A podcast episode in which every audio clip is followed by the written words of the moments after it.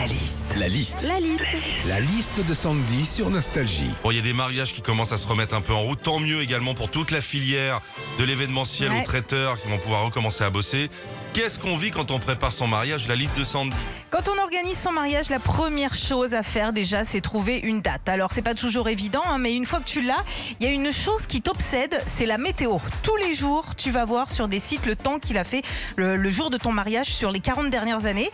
Mais comme tu peux jamais être sûr jusqu'à la veille, bah, tu prévois l'option chapiteau dégueu. hein.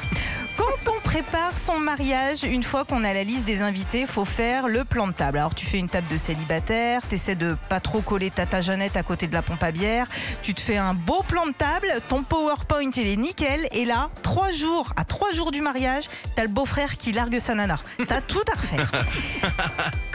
on prépare son mariage, tu mises tout sur la robe, la déco et surtout le repas et les vins. Alors là, tu te mets un petit peu en mode œnologue. hein. Je veux prendre euh, 10 caisses de ce petit château Angélus 100% Syrah. Ça ira super bien avec les girolles. Ouais, le truc, c'est que passer une certaine heure hein, dans un mariage, faut le savoir, le cépage, tout le monde s'en fout.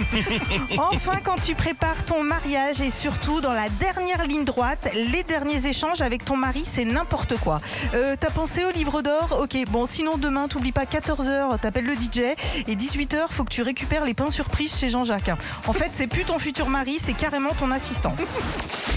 Retrouvez Philippe et Sandy, 6h-9h sur Nostalgie.